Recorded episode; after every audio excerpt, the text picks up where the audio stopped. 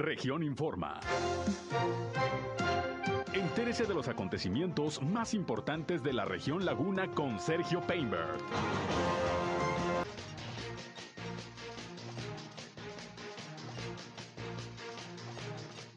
Critica el Consejo Lagunero de la iniciativa privada la regularización de autos chuecos. Se lleva a cabo en Gómez Palacio el tren Satón de la Laguna. Mejora la percepción de inseguridad en la zona metropolitana de la comarca lagunera. La Facultad de Contaduría y Administración de la Universidad Autónoma de Coahuila está cumpliendo 64 años. Esto es algo de lo más importante, de lo más relevante que le tengo de noticias, de información aquí en esta segunda emisión de Región Informa. Son las 13 horas, la una de la tarde con dos minutos de lo que es este ya martes, martes 19 de octubre del año 2021. Hoy se conmemora el Día Mundial de la Lucha y la Sensibilización del Cáncer de Mama. En unos momentos también le tengo información al respecto. Así que acompáñenos, quédense, quédense con nosotros. Yo soy Sergio Peinbert. Usted ya me conoce y como siempre estamos aquí listos para llevarles toda la información en el 103.5 de frecuencia modulada. Región Radio, una estación más del grupo Región, la Radio Grande de Coahuila. El clima.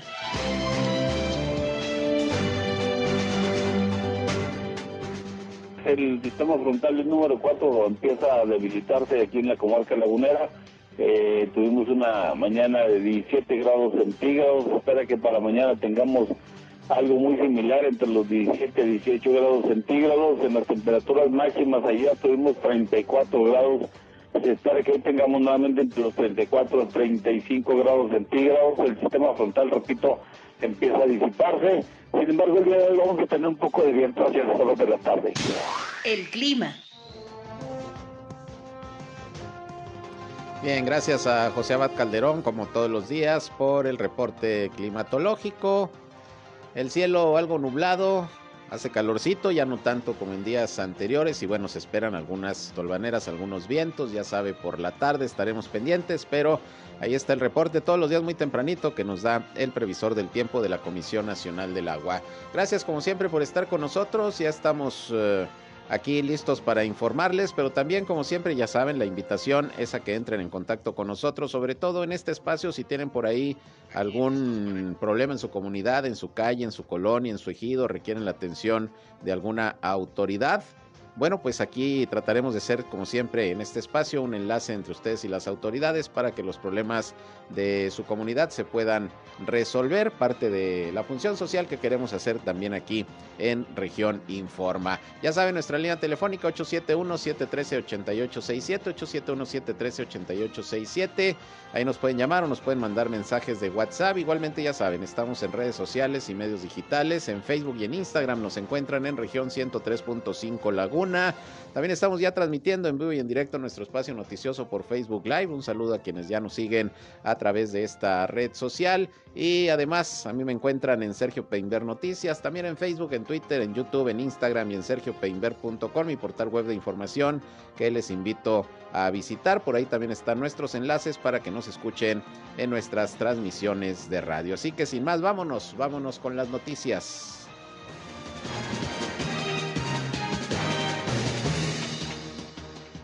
Bien, y en principio, bueno, tenemos los reportes de las autoridades de salud, por lo menos ya el de Durango en estos momentos, eh, de la Secretaría de Salud sobre el COVID-19 en esa entidad. Estamos en espera de que llegue también el de Coahuila, que ya no debe de tardar, pero bueno, en Durango, pues déjeme decirle que hoy se registra pues una de las cifras más bajas en lo que va de esta tercera, tercera ola de la pandemia eh, por parte de las autoridades están reportando solamente eh, nueve nuevos casos confirmados de COVID-19, solo nueve casos de ayer a hoy y ninguna defunción. Es un número, repito, positivo porque si mal no recuerdo, pues es el más bajo desde que tenemos esta tercera ola de la pandemia. Por eso Durango también ya está en semáforo epidemiológico en color amarillo. Esta es la tercera semana en que continúa en ese semáforo. Y bueno, los casos eh, confirmados hasta este momento, el acumulado desde que inició la pandemia es de 47.472 eh, casos, mientras que el número de decesos es de 2.924. Ese es el reporte de la Secretaría de Salud de Durango el día de hoy. Solamente nueve casos positivos. de ayer a hoy y cero de funciones, lo cual pues es un avance importante en lo que tiene que ver con el control de la pandemia. Y bueno, como le decía, pues vamos a esperar. De hecho, ya aquí lo tengo, ya, ya llegó el de Coahuila, lo estábamos esperando. Eh, aumentaron los números de contagios y de, funciones. Ya ve que ayer pues eran menos de 70, pero siempre el lunes son eh, menos eh, las cifras que se registran por el tema del, registro que se atraviesa el fin de semana y bueno, hasta el martes es cuando se actualizan.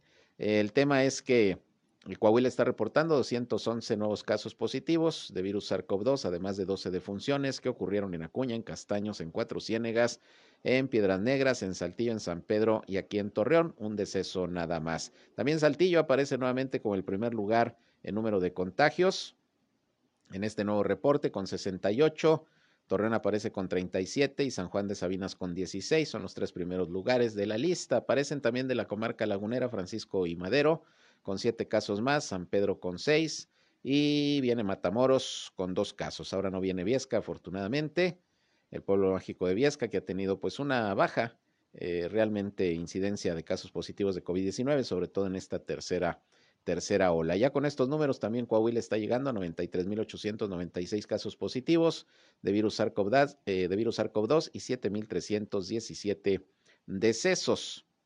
El número de hospitalizados, eso sí disminuyó de ayer a hoy. Ayer se reportaban 141, hoy bajó a 132 entre casos sospechosos y confirmados de COVID-19, de los cuales aquí sí la mayoría son de Torreón, 51, 44 pacientes son de Saltillo, Monclova 15, nueve en San Juan de Sabinas, ocho en Piedras Negras y cinco en Acuña. Ahí está, pues, el reporte de las autoridades de salud en el estado de Coahuila, que se mantiene en semáforo epidemiológico en color, en color amarillo. Bien, pues ahí los datos del COVID-19. Continúa la vacunación este día de los uh, menores de 12 a 17 años en la laguna de Coahuila y la de Durango, al parecer sin mayor contratiempo. En el caso de Torreón, la vacunación es en el Hospital General y es para menores de Torreón, de Matamoros y de Viesca, según nos informaba ayer Cintia Cuevas, la titular de los programas del bienestar aquí en la comarca lagunera de Coahuila. Y en el caso de Gómez Palacio, es en el Hospital General también, ahí ubicado en el Boulevard Ejército Mexicano, en el periférico,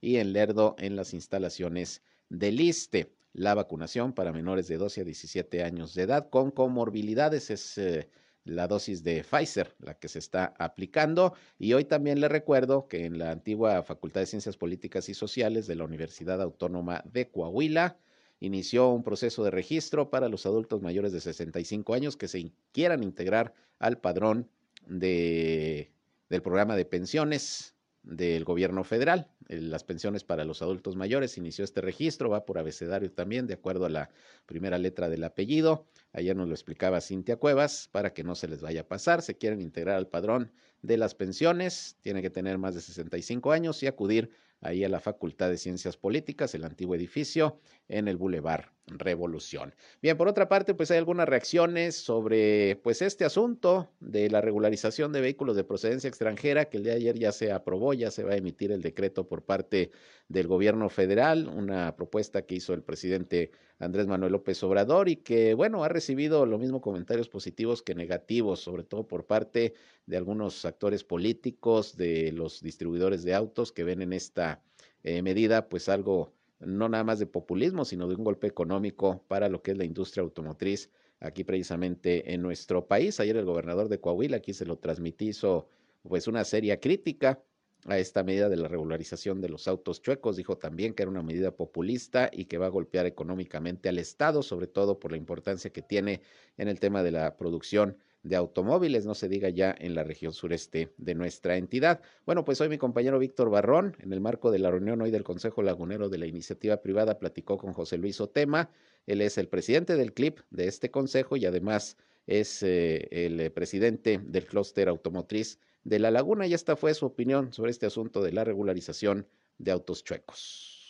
Bueno, eh, sin duda no, no fue la, para el sector automotriz no fue la, mejor decisión, eh, pero, pero vemos que es vemos y no podemos cerrar los ojos está a un problema existente de, una gran cantidad de vehículos que, también pegan el tema de seguridad a, los estados.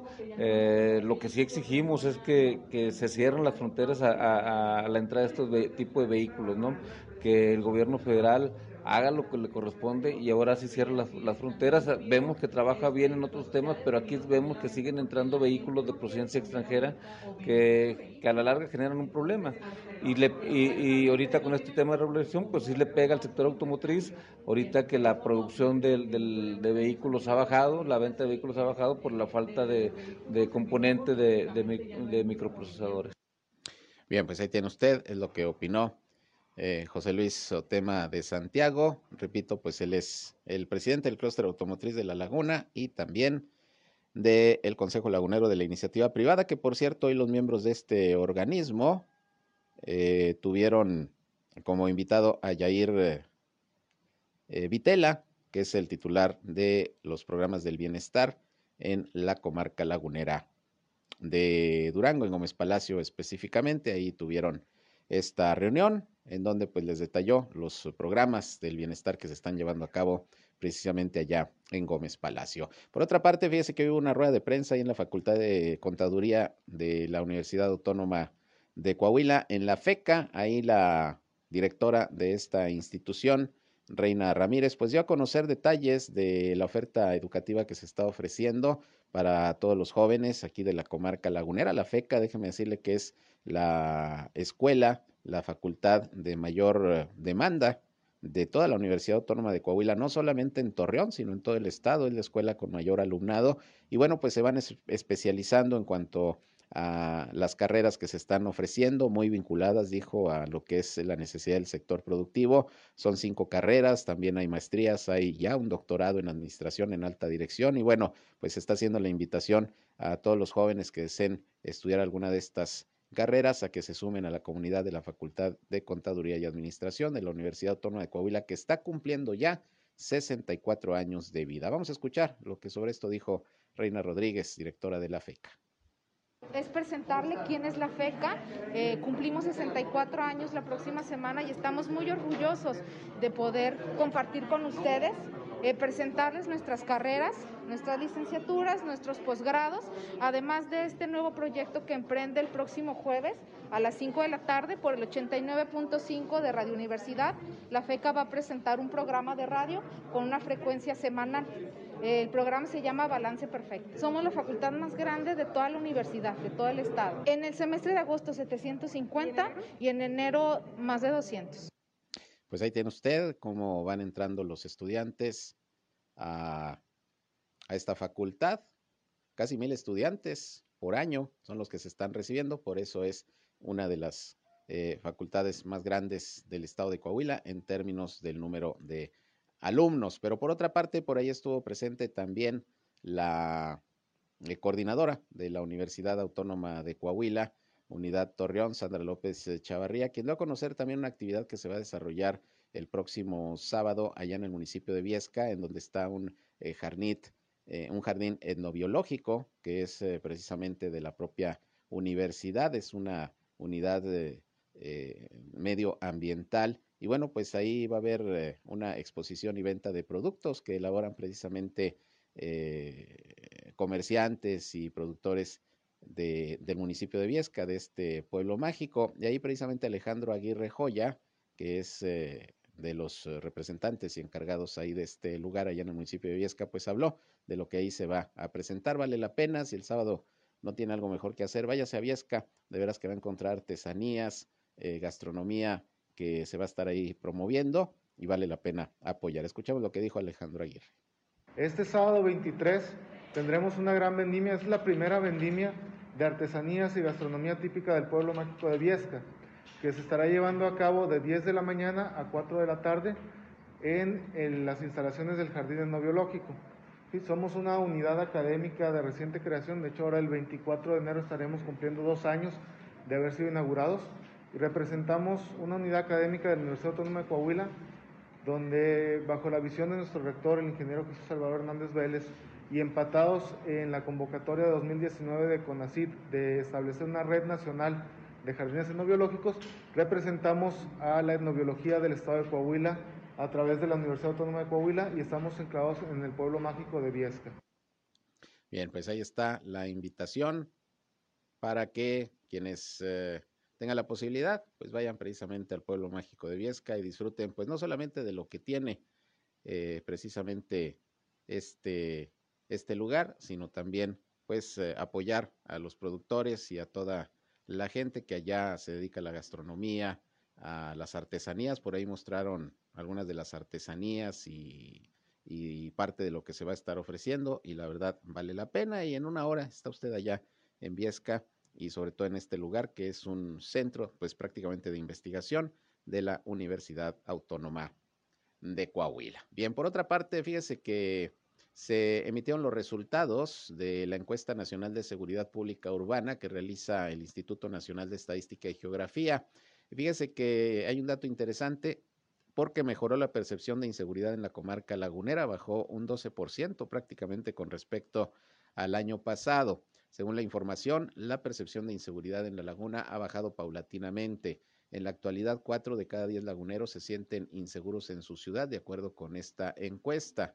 Los resultados del 32 levantamiento de la misma en la primera quincena de septiembre del 2021 revelaron que a nivel nacional, 64.5% de la población de 18 años y más consideró que es, eh, es, inseguro vivir en su ciudad, por lo que los municipios de Torreón, Gómez Palacio, Lerdo y Matamoros, que es lo que se determina como zona metropolitana, se ubican significativamente por debajo del promedio nacional. En la medición de junio de 2021, el dato de la laguna era de 46%, por lo que en septiembre ha bajado 4.2 puntos. En el comparativo con el mismo mes, pero del año pasado, la región tenía 53.9%, es decir, hoy registra 12.1 puntos menos, lo que se traduce en que menos encuestados manifestaron sentirse inseguros en su ciudad.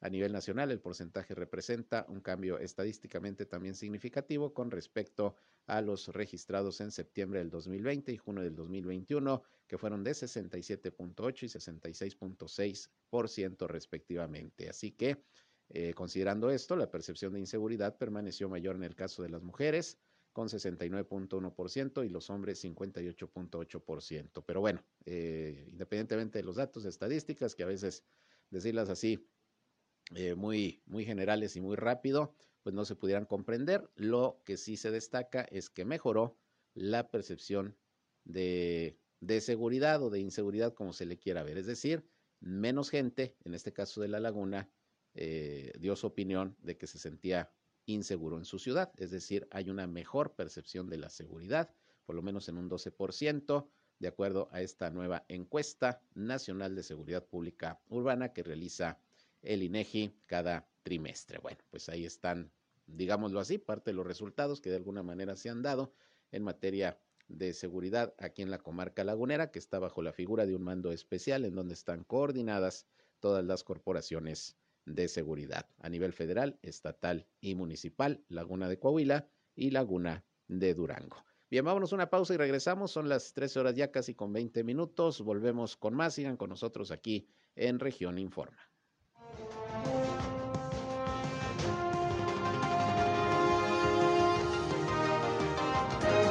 Región Informa. Ya volvemos. Al aire, región 103.5. Continuamos en región Informa.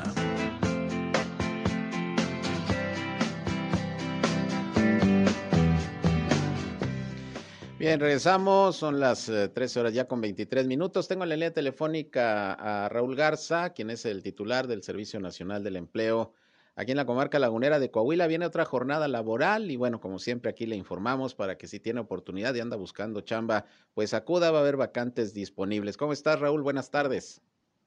Muy buenas tardes, Sergio, y buenas tardes a todo el auditorio. Eh, efectivamente, aparte de saludarlos, informarles que mañana tenemos eh, una jornada más de empleo, que es la 52, es el miércoles 20 de octubre de este año, 2021. La estaremos eh, esperando a todos los buscadores de empleo, de 8 años en adelante. Eh, vamos a estar de 10 a 2 de la tarde. ¿En dónde? En, en las instalaciones de Soriana Libertad, que es Boulevard La Libertad, Ejido Zaragoza, está aquí sobre el Boulevard Revolución. Eh, vamos a estar en las instalaciones del estacionamiento, vamos a tener toldos, mesas, sillas para recibirlos como se debe. Eh, les vamos a pedir en cubrebocas a todos los buscadores de empleo, que a través de la Secretaría del Trabajo Coahuila y el Servicio Nacional de Empleo vamos a estar eh, pues recibiéndolos con, respetando la sana distancia. Y ahí vamos a tener gel antibacterial para, para recibirlos bien y que puedan estarlos atendiendo las distintas empresas que nos van a acompañar como son el grupo Lala, Soriana, que es mismo de la misma Soriana Libertad, Kirbymex, Productos de Consumo, Sambors, Integra Capital Humano con alguna de las empresas de la localidad, Leche Bell, PAPS, también nos están apoyando en este tipo de jornadas eh, algunas cámaras de la de la como la Canacintra, Canaco, Canirac siempre nos aportan sus vacantes así como la, la Bolsa de Trabajo del Servicio Nacional de Empleo, que vamos a estar ahí atendiendo tanto personas que tengan alguna discapacidad y adultos mayores. Eh, vamos a estar incluyéndolos y que siempre, al igual, invitamos a Valpark de la, de la Universidad Autónoma de Coahuila, quienes son los que ellos se encargan de atender a las personas con alguna discapacidad para medir, eh, para entregarles su documentación, para poder, poder este, medir sus habilidades, destrezas y y fortalezas para que se puedan incluir al sector laboral. Entonces, traemos 400 puestos de trabajo, Sergio, con sueldos de 4.500 a 15.000 pesos. ¿Qué puestos y qué vacantes destacadas dentro de la oferta? Ejecutivos de servicio al cliente, ejecutivos de ventas comerciales, industriales, gerentes de producción, atención al cliente y una diversidad de vacantes para operativos que tengan primaria, secundaria, prepa, preparatoria técnica o carrera técnica y también traemos para profesionistas alrededor de entre 100 a 110 puestos de trabajo para quienes deseen acompañarnos el día de mañana. Vamos a estar de 10 a 2. Vuelvo a repetir, allí en las instalaciones de Soriana Libertad, Boulevard La Libertad, y estaremos esperándolos. Y quienes no puedan asistir, pues nos pueden eh, buscar a través de la página de Facebook, Servicio Nacional de Empleo Región Laguna. Ahí nos pueden mandar el, en el Messenger el currículum o, el, o la solicitud o cualquier duda que tengan, igual nos pueden eh, mencionar lo que, se, lo que se ofrezca. Muy bien. El correo electrónico es snetorreon.com en minúsculas y nuestros teléfonos de atención 3717 1115 81 y terminación 82 de lunes a viernes estamos para servir. Muy bien, eh, Raúl, pues ahí está la invitación. Esperemos que muchas personas que habitan por aquel sector de la ciudad, allá por Soriana Libertad, tengan la posibilidad de encontrar una chamba. Es importante y qué bueno que cada semana se sigan organizando estas jornadas laborales por parte del Servicio Nacional del Empleo. Estaremos atentos. Muchas gracias, Raúl. Muchas gracias, Sergio. Y la próxima semana vamos a tener tres, tres jornadas. Dos martes estaremos con Easy Way eh, Corporation y también el miércoles tendremos la jornada con algunas empresas de la localidad y el jueves volvemos con Easyway en colonias eh, aledañas a la planta de Eduardo Guerra para poderles estar eh, apoyando para que se puedan incluir a la, a la línea de producción que están aperturando eh, en estos días. Muy bien, pues por ahí el lunes te vuelvo a marcar y nos actualizas la información y ya nos das detalles si te parece.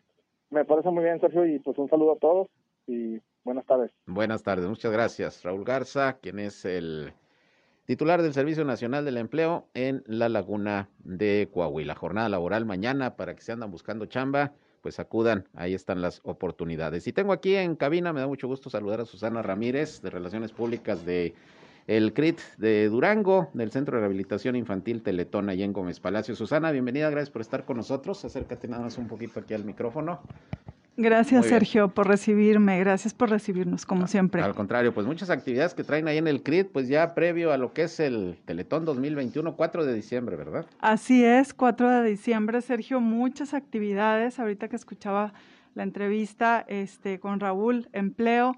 El CRIT también trae por ahí eh, el desafío del empleotón platicarte un poquito y agradecer el espacio que, nos puedas brindar para que toda la ciudadanía escuche y sepa lo que está haciendo el CRIT Durango aquí en la región, ¿verdad?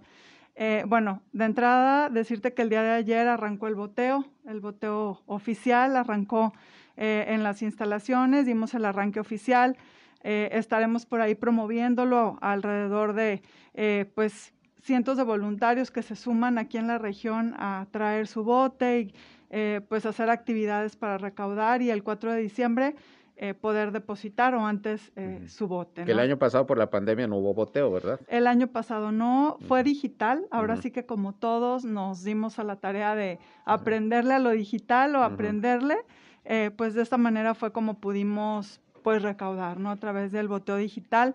Este año empresas, escuelas, instituciones ya han sumado y han dicho, sí, dame un bote y pues vamos a hacer alguna iniciativa desde, desde sus centros. Para darnos una idea, no sabemos cuántos botes van a andar circulando. Eh, Sergio, eh, la meta son dos mil botes a región lagunera. Todo lo que es Gómez Palacio, Lerdo, Torreón, Matamoros, San Pedro, todo lo que es región Laguna, son dos mil botes los que van a andar circulando. Eso es ahora con el empleotón. ¿Cómo va a ser la logística? Platícanos un poquito de esta actividad, ya que estamos con el tema del empleo, ya que Estamos con el tema del empleo. Qué gusto me da que podamos sumarnos a, esto después de pues que una pandemia hubo por ahí pues mucha, mucho desempleo, pues Teletón no es la excepción y se suma a través de eh, las diferentes empresas patrocinadoras, benefactoras, a través del Instituto de la Juventud en Gómez Palacio. Vamos a tener el viernes, este viernes 22 de octubre, Sergio, de 9 de la mañana a 2 de la tarde. Tendremos alrededor de 30 empresas que están ya, ahorita tenemos alrededor de 23 empresas confirmadas que van a estar ofertando con nosotros algunas vacantes tenemos empresas, eh, pues ahora sí que de toda la comarca lagunera, no sé si, eh, si puedo mencionar como algunas, como por ejemplo está Siete Leguas, Grupo Simsa, Grupo Balmur, Grupo Surman, eh, está Pilgrims, está Lala, está en cadenas comerciales y bueno, pues ahora sí que ofertándose desde empleos de vigilantes, choferes administrativos, operadores de producción, eh, operadores eh, de transporte. Entonces, pues ahora sí que las empresas abren estas vacantes para ir al CRIT. Algo importante que cabe mencionar es que estarán ofertando también algunos puestos para personas con discapacidad y adultos mayores. Y siendo un empleatón, pues qué mejor, ¿no? Que, abrir este tipo de, puestos, ¿no? Para gente con, con, alguna discapacidad. Así es. Tendremos eh, por parte de, de la Dirección de la Juventud el tranvía que saldrá de eh, Hamburgo y saldrá también de la Plaza de Armas de Gómez Palacio a las 8 de la mañana y a las 11. Es sin costo, es gratuito para aquellas personas que no tengan cómo llegar al CRIT, pueden hacerlo a través de este tranvía. Susana, ¿y va a haber un registro previo? ¿Cómo vayan llegando? ¿Cómo va a ser la logística? En esta ocasión no tenemos un registro previo, es como, como vayan llegando. Eh, va a ser en un área abierta, pero con toda, eh, ahora sí que las medidas para poder atender a las, a las personas que vayan llegando al centro. ¿Qué expectativa de contratación tienen o qué les han comentado las empresas? Eh, sí, sí, bastante gente que va a este tipo de actividades, ¿la contratan? Eh, pues bueno, ellos nos aseguran que pues hay contrataciones, las empresas tienen vacantes y quieren contratar. Eh, pues ahora sí que nos aseguran de al menos cuatro eh, vacantes cubrirlas, que es lo que nosotros les estamos pidiendo al menos por empresa, pero hay muchas más. Claro, pues qué bueno que se va a desarrollar esta actividad, porque como dices, pues sí hay chamba, sí hay empleo, sí hay actividad eh, laboral y sí hay empresas que están eh, requiriendo de trabajadores y recuperarse, como lo decías, a este golpe tan duro que hubo al sector eh, laboral y al económico con la pandemia, ¿no? Irse recuperando ya poco a poco. Así es, Sergio, así es. Entonces, pues bueno, los esperamos. Ahí está la opción también de, del CRIT para ir a, a buscar empleo. Si alguien por ahí anda buscando empleo, ahí están las puertas abiertas y pues que se sumen al resto de las actividades que tenemos. Y de toda la comarca lagunera, ¿verdad? Aunque el CRIT está en Gómez Palacio, pueden ir de cualquier punto de la laguna, las empresas son regionales. Por cierto, grandes empresas, ¿eh? Sí, Sergio, la verdad es que tenemos el apoyo de grandes empresas, no limitadas a lo que es Gómez Palacio ni el estado de Durango. Tenemos sumadas pues de, de Torreón y pues eso es una una buena opción para la gente que está buscando empleo. Entonces repítenos viernes 22 de octubre. ¿verdad? Este viernes 22 de octubre, de 9 de la mañana a 2 de la tarde, ahí en las instalaciones del CRIT. De pasada, si no conocen el CRIT, estaremos también preparados para recibirlos y darles un recorrido por, por nuestras instalaciones. ¿Que está dónde? Para quienes no han ido, no lo conocen. Muy bien, estamos en Boulevard Carlos Herrera, número 999, Colonia Pequeña Propiedad La Encantada, estamos en Gómez Palacio. La verdad es que llegas muy fácil de periférico, este, ahí bajando el puente, entonces estamos muy, muy, muy cerquita y lo vemos con todos los colores característicos del grit amarillo, rosa, naranja. Ujú, Así es, luego, luego se identifica, ¿no? Nos identificamos. Eh, los centros de rehabilitación infantil Teletón. Y bueno, ya listos para el 4 de diciembre, porque además del empleatón ya hubo una carrera, creo que tienen todavía aparte otra actividad además del empleatón, ¿no? Sí, Sergio, gracias por, por recordarlo y darnos el espacio. El Kilómetros con Causa sigue, es también digital. Ah, todavía, todavía sigue el, el- el maratón, pues, por decirlo Ese así. sigue, ese sigue hasta el 4 de diciembre. Estamos registrando kilómetros. Los invito a que los, los registren. Métanse a la página de teletón.org y ahí está kilómetros por, con causa. Ahora sí que solo tienes que registrar kilómetros. No tienes que ser únicamente corredor. Puedes andar en bici, caminar, nadar y los kilómetros que recorras. Ahora sí que si sales a pasear a tu perro y corre- recorres un kilómetro, ese suma. Entonces, eso hasta el 4 de diciembre. Y tenemos también el reciclatón, que ya arrancó también. Ya Ese es el que tenía yo pendiente que iban a hacer todavía el reciclatón. El reciclatón, que también es un desafío bien interesante porque la característica que, que ahora sí destaca en Teletón de un tiempo para acá es buscar hacer actividades en favor de la comunidad. Entonces nos hace mucha falta la conciencia del reciclaje, Sergio. Nos damos cuenta que de verdad vemos las calles y eh, vemos plásticos tirados, vemos envases tirados. Eh, hay que hacer conciencia, hay que aprender a reciclar y bueno, qué mejor si lo hacemos también y apoyamos a, a los niños, ¿no? Si tiene por ahí el reciclatón una causa. Claro que sí, pues eh, aparte, pues se saca dinero con, con todo ese material, ¿no? Es importante también apoyar en ese sentido. Ahora nosotros, bueno, pues todo lo que juntemos, las siete toneladas que tenemos de meta, habrá eh, una empresa encargada de reciclaje que nos va a comprar todo ese material que reciclemos y pues eso va directamente a apoyos para prótesis, cirugías, órtesis, sillas de ruedas de nuestros niños. Muy bien, pues yo te agradezco mucho, Susana, que hayas venido con nosotros a compartir pues estas actividades que se van desarrollando. La próxima, que es la que está ya el viernes, este empleatón, ojalá que mucha gente acuda y que mucha gente pueda encontrar un puesto laboral. Esperemos que así sea. Gracias por A- recibirnos. Al Sergio, contrario, ¿algo que quieras agregar? No, pues agradecer como siempre el espacio y que los esperamos este viernes ahí en el CRIT. Muy bien, pues ahí está la invitación. Es Susana Ramírez del Centro de Rehabilitación Integral Teletón, allí en Gómez Palacio, el CRIT Durango. Mi compañero Víctor Barrón platicó hoy con Jesús de la Garza, quien es el vocero del Grupo Empresarial de La Laguna, y bueno, le preguntó sobre qué expectativas hay sobre el proceso de entrega-recepción que ya inició ayer de la Administración Municipal de Torreón. cómo quedan las dependencias. Ayer transmitíamos información de que el CIMAS pues va a quedar sobre todo bastante endeudado. Vamos a ver qué dijo Jesús de la Garza, escuchemos. Sí, sin duda para el gobierno entrante tiene un gran reto, este, dado a que su presupuesto de ingresos y egresos que ejerce en cada uno de sus ejercicios, pues el, el as- el asumir una responsabilidad de deudo de- del sistema de aguas, pues lo puede poner en una balanza muy crítica en el desarrollo de sus actividades. Entonces, es algo que, que tienen que darle solución. Hay cosas que, por ejemplo, lo de Conagua va enfocado a darle una solución a través de un convenio, este, que va a haber una reducción considerable y se está trabajando en ello. Pero hay otras situaciones que es, por ejemplo, lo de Ecoagua, que, es un juicio y un litigio con una, con una sentencia en firme que, que a la vez se está metiendo un recurso adicional. Este, estamos esperanzados en que se pueda conseguir pues algo de, de- oxígeno para poder asentar una base adecuada y buscar una buena salida en, en- en cada una de estas partidas. ¿no?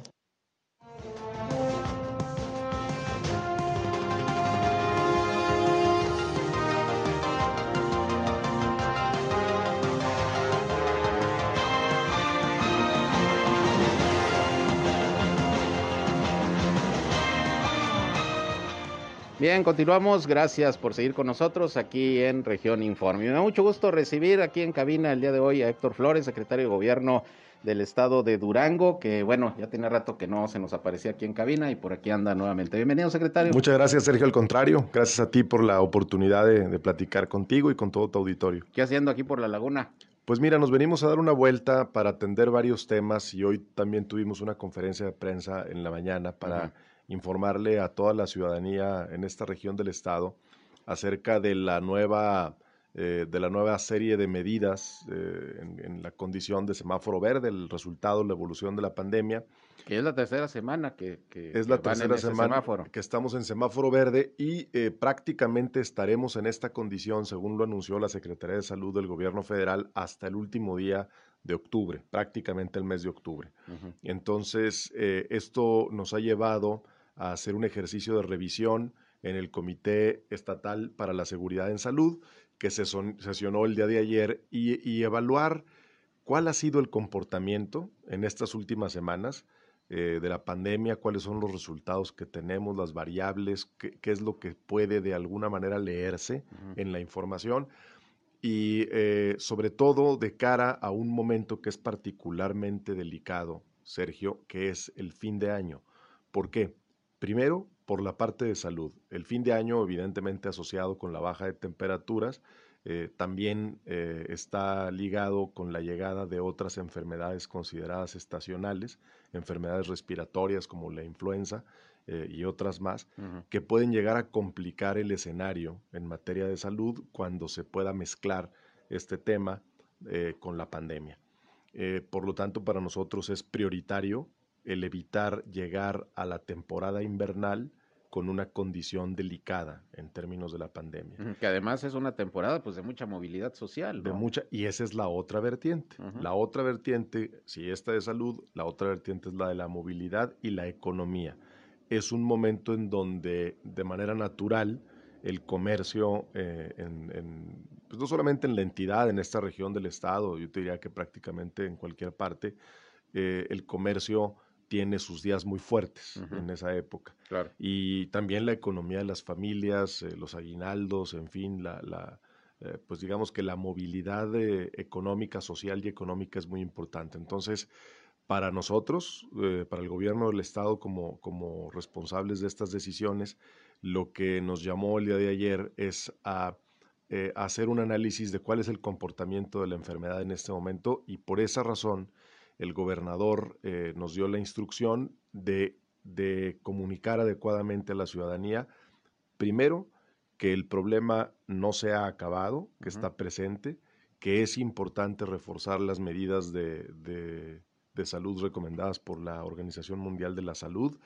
eh, que, que no hay que, bajo ninguna circunstancia, pensar que el semáforo verde prácticamente representa como si no existiera uh -huh. la enfermedad y que todos hagamos un esfuerzo lo que resta del mes, eh, prácticamente estas dos semanas, para que podamos tener una siguiente lectura en noviembre y efectivamente saber si vamos por buen camino o no. Eso es, es lo más importante. Claro, un tema muy importante que quiero sí puntualizar, quizá con algunas medidas que se están estableciendo para tal efecto. Nada más permítame, secretario, ir a un corte. Claro, y regresamos para seguir platicando. Voy a una pausa, estoy charlando con el secretario de Gobierno de Durango, Héctor Flores. Volvemos.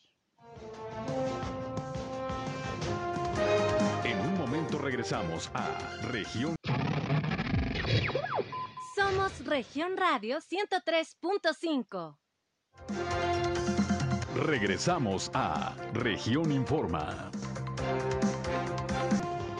Bien, continuamos aquí en Región Informa y estamos platicando con Héctor Flores, secretario de Gobierno de Durango. Secretario, bueno, estábamos hablando antes de ir a la pausa de la necesidad pues de ir previendo el panorama ahora sí que de fin de año por la cuestión de la pandemia, está Durango en verde y se van a adoptar medidas. ¿Cuáles son algunas de ellas?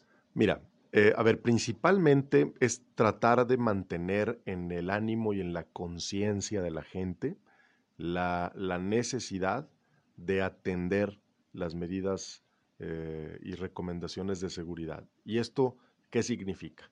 Significa recordarle a las personas que todos estos protocolos son indispensables para mantener adecuadamente este, la seguridad, la salud, digamos, de la comunidad.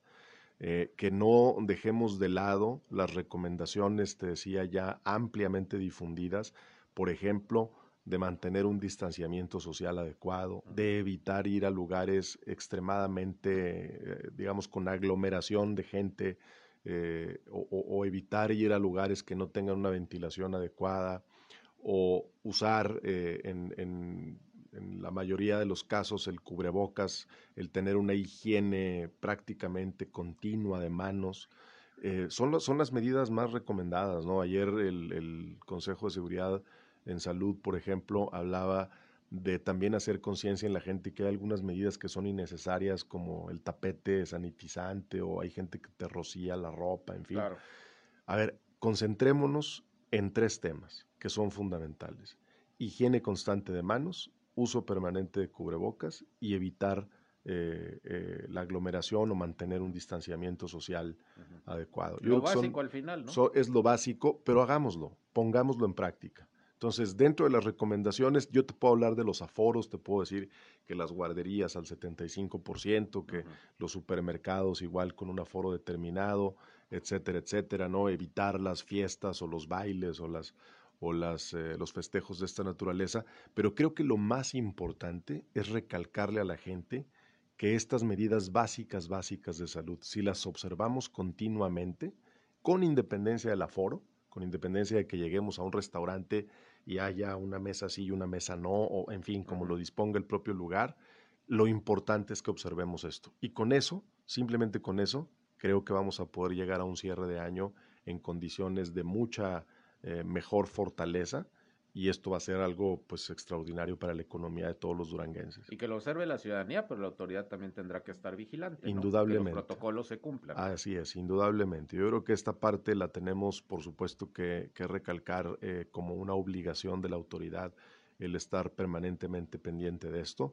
Eh, yo tengo la, la encomienda del gobernador de en esta semana ojalá lo podamos hacer, eh, tener una reunión con los operadores del transporte público y lo haremos también aquí a la laguna para que estén también conscientes de esto y que el transporte público no se vuelva un punto de, pues de problema en, ese sentido, con, recomendaciones tan básicas como las que acabamos de decir, que la gente que utilice el transporte público, empezando obviamente por el chofer, eh, porte el cubrebocas, que, eh, que no haya una saturación de, las unidades eh, de manera indebida y yo creo que con eso eh, iremos eh, avanzando de mejor manera. Claro, secretario, además de la pandemia, pues vienen tiempos importantes para Durango. Ya el primero de noviembre inicia formalmente pues el proceso electoral ya para la gubernatura. Así es. ¿En qué condiciones está el Estado?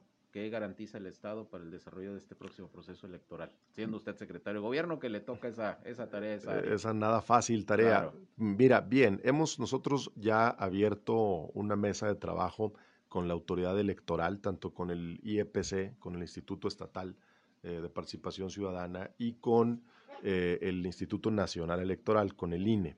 Hemos abierto una mesa de trabajo para ver ya con ellos cuáles son los pormenores de la organización de la elección, la identificación pues, de las casillas, el personal que se va a desplegar por el Estado, eh, todos los temas que tienen que ver con seguridad, con la construcción incluso del manual de, procedimientos en seguridad para el día de la jornada electoral. Y pienso que así lo hicimos para 2021, para el proceso electoral que acaba de pasar. Y la verdad, Sergio, nos dio un gran resultado. Yo te puedo decir, y la gente obviamente lo, lo constata, que el resultado de la pasada elección de junio de este año fue ejemplar. Hubo muy pocos incidentes, digo, desde luego que los hubo y los atendimos con la seriedad que había que atenderlos, pero en términos de representatividad, la jornada puede decirse que fue exitosa. Entonces queremos repetirlo ahora, eh, pensamos que hay condiciones para ello, para mí es un trabajo permanente eh, el, el, estarlo supervisando y bueno, pues creo que hay condiciones. ¿eh? Claro, no es desconocido para usted que ahorita es secretario de gobierno, pero ya se le menciona en columnas políticas, en eh, los corrillos políticos, en los cafés, sobre todo de Durango, como un posible aspirante también a la gubernatura. ¿Le va a entrar? A ver, mira, Primero, a mí me da mucho gusto. Incluso en encuestas, ¿eh? Sí, Ya hemos sí, por aquí sí. incluso dado a conocer, pues ya sale la figura de Héctor Flores como posible candidato. Claro, y, y- y déjame decirte que a mí me da mucho orgullo y una gran satisfacción que mi partido eh, haya tomado la decisión de evaluarme en, la, en lo que ellos llaman la recta final. Hubo una primera evaluación eh, hace algunas semanas y luego hay ahora una segunda evaluación eh, con un número reducido ya de participantes. La realidad es que eso me da, me da mucho gusto. Para mí es motivo de una gran satisfacción personal. Sergio, ¿qué decir en esto? Primero, yo estoy listo para, para poder trabajar por mi estado y por la gente de mi estado, no solamente en esa posición, en cualquier otra. ¿eh? Eh, yo no tengo ninguna obsesión personal por, por este tipo de cargos. Yo pienso que aquí lo importante es que las cosas salgan bien.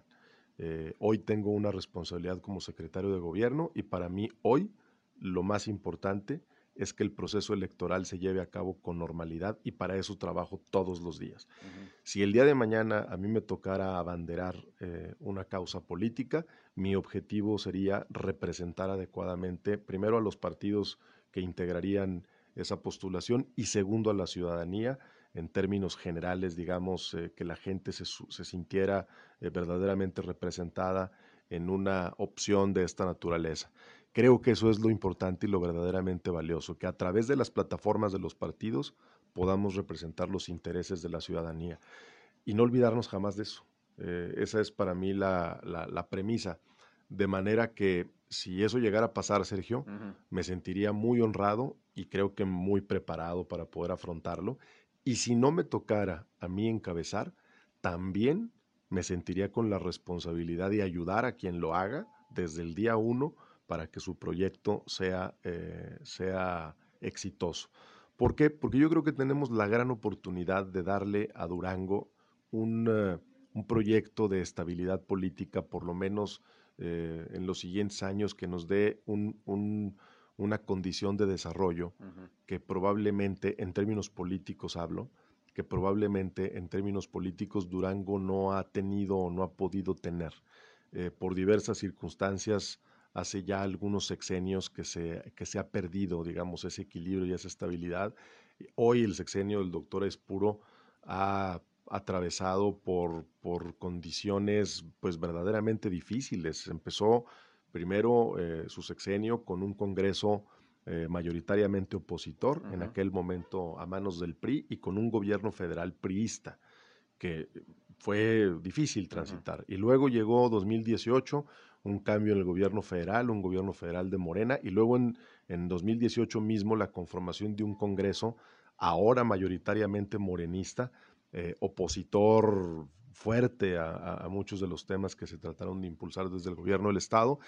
Y de manera que ha sido una, una condición política difícil. Yo en eso reconozco el talento y la apertura del gobernador Aispuro para poder eh, transitar estos años en esa condición. Y creo que en Durango hoy tenemos la oportunidad de construir una plataforma eh, política gubernamental que sea incluyente y que nos dé estabilidad por los próximos años. Entonces, eh, para mí la premisa es esa, que las cosas salgan bien Claro. como secretario de gobierno en la función que tengo. Y si fuera candidato, que salgan bien. Para mí representaría el, el poder incluir a la mayor cantidad de ciudadanos en un proyecto que cuente con un respaldo generalizado y que obviamente cuente con el respaldo de los partidos políticos que en su momento hagan esa postulación. Pues más claro, ni el agua, secretario. Estamos esperando listo. los tiempos, estamos Muy bien. esperando los tiempos. Que ya se aproximan, porque yo creo que ya para diciembre tendrá que haber definiciones, ¿no? Más o menos. Sí, yo pienso, pues mira, los partidos tienen sus procesos internos y según eh, yo entiendo esta parte y lo que conozco de los tiempos, el 21 de noviembre tiene que estar ya eh, documentada la alianza, eh, si es que esta situación se da, que Sí. yo veo condiciones, es un asunto complicado, complejo, pero veo condiciones muy favorables para que ocurra.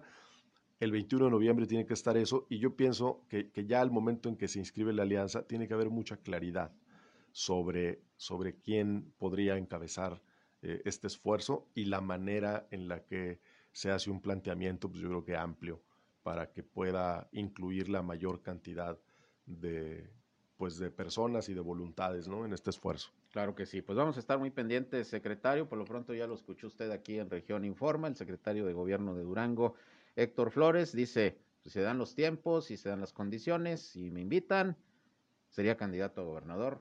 No, no, no hay este nada de, darle vueltas. No, ninguna, ninguna duda en eso. Es, es, un tema de esperar simplemente los tiempos y de hacer eh, lo que uno debe hacer en esto, que es contribuir de la mejor manera a que las cosas salgan bien, sea uno o no sea uno el que abandere una causa, desde la trinchera que te toque.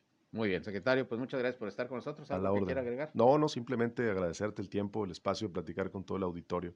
Un saludo para la gente de La Laguna. Y lo seguiremos haciendo. Así de es. De aquí para el Real. Sin duda alguna. Gracias, Sergio.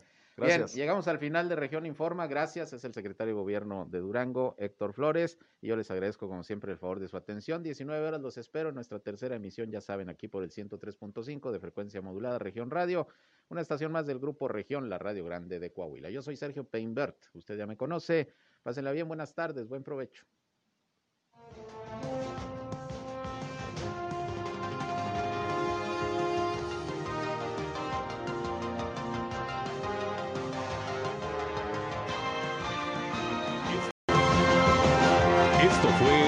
Informa. Ahora está al tanto de los acontecimientos más relevantes. Lo esperamos en la próxima emisión.